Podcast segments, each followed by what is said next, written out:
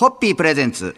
看板娘、ホッピーミーナの、ホッピーハッピーバー皆さんこんばんは、ホッピーミーナです。こんばんは、落語家の立川しらるです。えー今年は土屋エンジニアリングと共同チームオーナーという形で、スーパー GT300 に旋風を巻き起こしているのが、ホッピーチーム土屋。はい今年はポルシェで参戦という話題は以前にもこの番組で紹介させていただきましたが、そしてそのホッピーポルシェと呼ばれていた車にはい。名前が ついにね、ついについたということで、ついたんです。それをちょっとあの去年まで頑張ってくれていた、はい。あのマザーシャシちゃんが、はい。ホピコちゃんって呼ばれていたんです、ね。はい。ホピコちゃんが。本当に違う名前だったんですよ。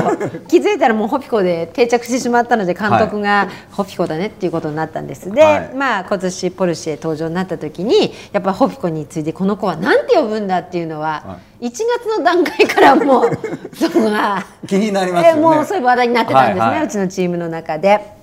で、えー監督があの「ちょっと考えます」って言ってである時連絡があって、はい。ホピスケにしようと思うんだけどどう思うっていうわけですよ、はい。お父さん役のね、はい。監督。父が。父が。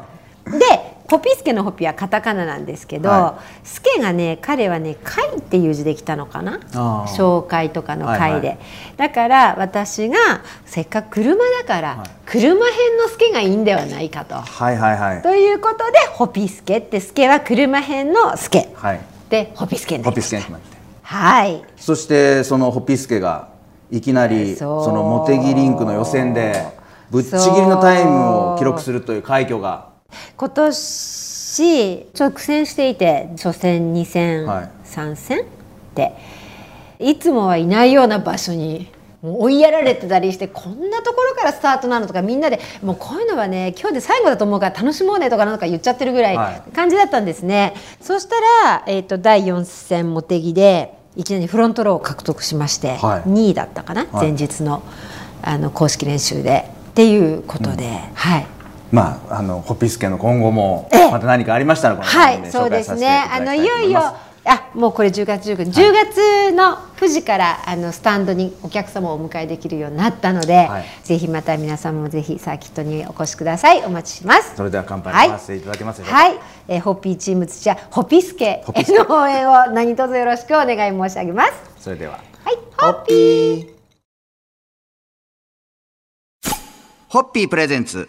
看板娘ホッピーミーナのホッピーハッピーバー皆さんこんばんはホッピーミーナです。こんばんは落語家の立川しららです、はい。先月開催されたのがホッピー社ともご縁があるショートショートフィルムフェスティバルアジア今年も世界112カ国と地域から集まった数々の短編映画、ショートフィルムの上映が行われました、まあ、ただ今年は新型コロナウイルス感染拡大により、海外からのフィルムメーカーたちの来日や大人数での映画祭鑑賞がはい。困難となってしまったので、はい。オンラインを活用して配信を中心に新しい形の映画サイトねまだ私直接はお話伺ってないんですが、は代表のね、はい。あの俳優の別所哲也さんが本当ご苦労されたんだろうなと思って、まあ、そもそも6月にはい。リアルでやる予定だったのが全部流れてで9月このタイミングで開催すると言ってもではい。6月ほどじゃないんですよ、でもその中で本当にリアルとあのオンラインを上手に併用されて、よくされたなと思って。まあ、そんな中ですね、はい。あの去年はホッピー発売70周年を記念して短編小説公募プロジェクトも行われまして、はい、一昨年ですね。一昨年うん、ホッピー70周年だったから。はい。でホッピーハッピーアワードが募集されて対象作品は映画にもなり番組でも上映会を実施しました、そうですね。ありがとうございました。えそして先日優秀作品やホッピーにゆかりのある有名人の皆様が寄稿されたホッピーにまつわる本が一冊の本にまとまって、はい。都市出版から好評発売中ということで、はいえーその本もぜひお買い求めいたそうですだきたいと思い。ます。ねえー、マイホッピーストーリーですね。はい。ということで、はいそうですねまた機会があればこの本についてもね、う んまたじっくりと、そうですねえはい本当にもういい作品が書かれてます本当にあのこの番組にもいらしてくださった著名な方にご寄稿いただきましたけど、またゲストでお招きしてお話も伺えたらなと。あの本の頭にありましたドリアン助川さんのなんかこう選考のまつわるそのなんかこう自分の思いみたいな文章も、はいだからなんかあ新鮮にあこういう心の葛藤があって選ばれるんだっていうのもちょっと勉強になったりなんか面白く審査。会の時、はい本当にドリアン助川さんはもうはっきりされてて、読んでこの人はホッピーが好きか嫌いかこれはフェイクと。これは本当。とかおっしゃってたのが素敵でした。はい。まあその本の内容またそうですね。機会を見てはい。細かく紹介させていただきたいと思います、それでは乾杯のご発声お願いではいきますか、、えー、ホッピー発売70周年を記念して都市出版より刊行になりました。マイホッピーストーリー絶賛発売中でございます。ぜひ手に取ってご覧ください。ホッピー。ホッピープレゼンツ。看板娘ホッピーミーナのホッピーハッピーバー皆さんこんばんはホッピーミーナです。こんばんは落語家の立川しららです。少し前になりますが。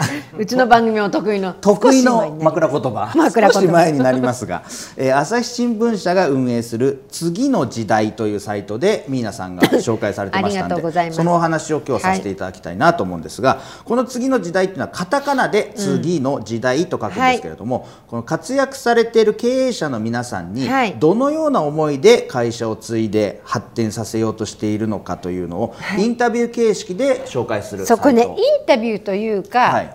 なんか公開講演みたいな形であのオンラインでズームでさせていただいたんですけど、画面の向こうに聞いててくださる方がはいいらしてっていうことででこう対話形式というかで、はいお話を、うんさせていただきました。大企業とは違う中小企業の経営者ならではの悩みですとか、はい。中小企業を率いるための資質などは多くの社長と共感されはいじゃないかなと思いますが。はい。皆さんこれ取材とかインタビューとか受けて答えることで、こう皆さんの中でなんか新しい思いが浮かんできたり、目標が明確になっていくことってやっぱりあもう毎回ですあります？ね毎回。であと何しろ言霊っていうじゃないですか、だから今後の目標とか夢とかを語ることによって、それを自分の脳が聞いてくれて、なんかオートパイロットシステムに入る感じなんですよ。でカチッとセットされてその方向に向かって動き出すみたいな。具体的にこれって例ちょっと今思い浮かばないんだけど話してて自分の中でひらめきがあってああなるほどこれってこういうことだったのねみたいにふっとドンと腹落ちしたりする時ありますね。うん、ぜひ皆さんもですねこれはい。次の時代のサイトを見ていただいて、はい。この時のミーナさんがどういうふうに考えてはい。お話をされたかというのをそうです見てね。いただきたいと思います。はい、ありがとうございます。はい、ははいい、あの本当にね口にするということはですね、あの理解を深めるということとか、それからやっぱりそれをあの本当に実行あの実現させていくのに。こんなにいい方法はないなと思うのでぜひ皆様もいろんなこといろんな形であのアウトプットされてください。それでははい今回のご発声いただけますでしょうか？はい、えーアウトプットが大切だよっていう感じでしょうか？この番組はそれでゲストとか決まったりしますからね、いろいろと。それでは、ホッピー。ホッピープレゼンツ。看板娘ホッピーミーナのホッピーハッピーバー皆さんこんばんはホッピーミーナですこんばんは、落語家の立川しららです。この番組では定期的にホッピー好きな有名人、ホッピーファンの有名人を発掘して紹介させていただいておりますが、先日はミーナさんのもとにその情報がはい。もたらされたというそことで、その話をお聞きしたいなと。えーはい。弊社のお客様あのホッピーの取り扱い店舗様でもあって私とも本当に古いあの古くから存じ上げてるんですが、はい。六本木の交差点のところに島唄楽園様というはい。沖縄料理のお店があります,、ありますそこのオーナーからあのご連絡いただいてオリエンタルラジオの中田敦彦さんが配信されているあの人気番組、はい。YouTube 大学ですね、はい。こちらで中田さんが島唄楽園様に行かれてそこから、はい、収録があったそうなんですね。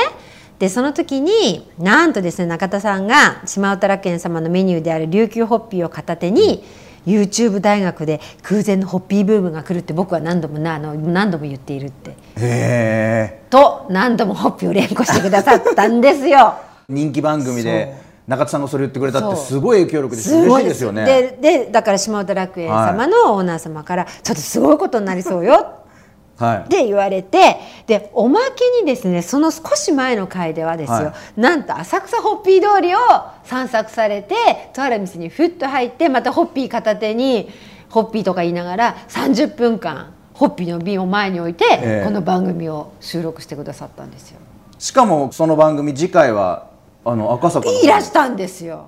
行ったという。いらしたの、はい。でもそれももう公開されてるんですけど、氷川神社様に来てくださってはい、あの出汁のこととかをええ。言ってくださってたので、これ父が聞いてたらねうちの会長が聞いてたら大喜びだっただろうなと思って。この番組来るんじゃないですか？その流れで、えーもうすぐホッピキャピチームにお願いします。お会いしたい方が増えましたそうですよね、えー心の底からラブコールを日々送り続けているところでございますこの番組に登場していただくのを本当に楽しみに皆さんもお待ちいただいて何よりミーナさんが一番待っている感じでございますが、はい。そんな思いを込めながら乾杯のごわせていただけますでしょうか？はい。当番組に中田敦彦さんをお迎えできる近い日々をもう未来とか将来とか言わない。近い日々を？近い日々を楽しみにしております。それでは ホッピー。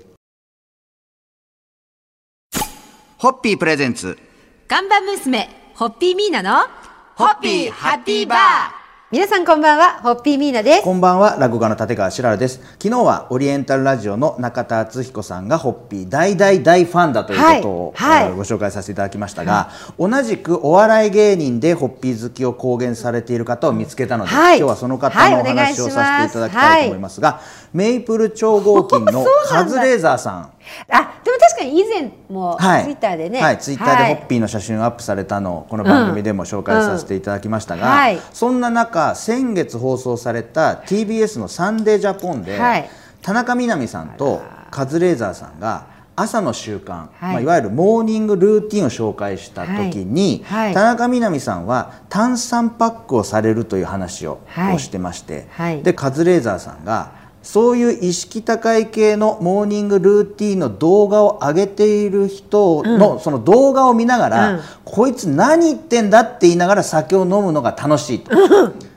でそれがもうめちゃめちゃうまいホッピーに合うんですと生放送でホッピー好きアピールししてたと。すごい。なんかねホッピー好きの方って嬉しいことに、はい。もうほぼそれこじつけっていうぐらいになんかこうぐーっとぐーっと押し込んでくださる、はい。ここにぐぐっと割り込んでくださるっていうか入れ込んでくださるっていうか、しかもなんかそれがこうなんていうんでしょう物語になるから楽しいですよね。そうそこでホッピーが言って でも言われるとこういうものを見ながら飲むホッピーも美味しいでしょうね。僕やったことないですけどい。やなさってみてください。モーニングルーティンを見ながらこいつ何言ってんだってカズレーザーさんもねいろいろこう情報番組とか出られてて、ね発言いろいろねやっぱテレビでは言えること言えないことがある中、やっぱそういうこう個人的なね動画を見ながら自由な時間でしかも好きなホッピーを飲みながらっていう時間がもう幸せな時間なんでしょうね。そうですねええはいまあ赤がトレードマークですからあカズレーザーじさんは。ゃあ通称赤ホッピーと言われているゴーゴーホッピーですか？をはいぜひぜひまたスタジオでね用意してますんでカズレーザーさん色に染めて 染めてお待ちしたいですえ。まあそんなことでお願いします。ぜひそんなはい時も皆様もお楽しみにお待ちいただきたいと思います。はいそれでは乾杯のごわせていただけますでしょうか。はい、えー、カズレーザーさんのご来店も心からお待ちしながらご出演のあの番組を拝見しております。はい。それではホッピー